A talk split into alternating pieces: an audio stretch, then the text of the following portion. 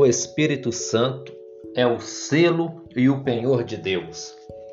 Quando aceitamos a Jesus como nosso Senhor e Salvador e declaramos isto publicamente e somos batizados no corpo de Cristo, nas águas, automaticamente recebemos o batismo no Espírito Santo, que pode vir silenciosamente ou com alguma manifestação física, como em Pentecostes porque quando somos batizados no corpo de Cristo pelas águas, imediatamente nos tornamos membros desse mesmo corpo.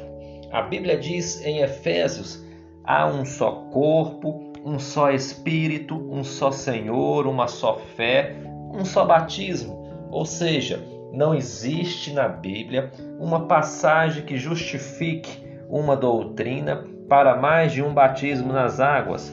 E da mesma forma, não existe mais de um batismo no Espírito Santo. Existe sim uma diferença de enchimento desse Espírito de um indivíduo para o outro. E isso depende do estado de regeneração de cada um individualmente, que é chamado de novo nascimento. Mas não sabemos quando ocorre esse novo nascimento. Jesus disse: o vento sopra onde quer e ouvimos a sua voz, mas não sabemos de onde vem nem para onde vai. Assim é todo aquele que é nascido do Espírito. Agora, no momento em que somos parte do corpo de Cristo pelo batismo nas águas, recebemos automaticamente o Espírito Santo, que é o selo e o penhor de Deus. Esse selo nos é dado como um sinal ao mundo espiritual de pertencimento.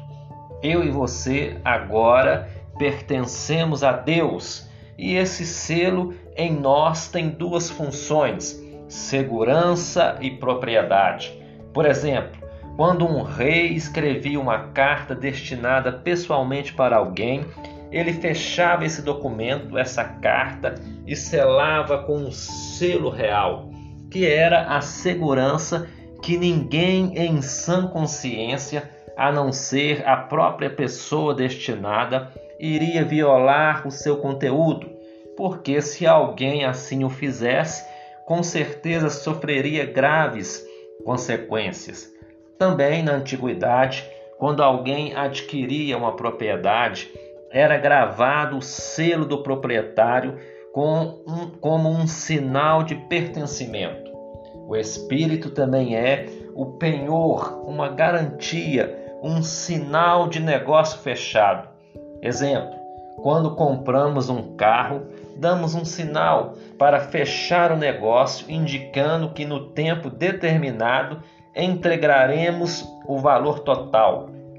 Por isso, quando recebemos o Espírito, esse prazer, essa satisfação, essa alegria é apenas um penhor, uma pequena amostra, uma sombra do derramar total do Espírito que está por vir, que pode ocorrer gradativamente enquanto caminhamos com o Espírito nessa terra e somos regenerados, restaurados por Ele no processo de novo nascimento, ou no mundo por, por vir, onde receberemos da plenitude do Espírito em todos os sentidos.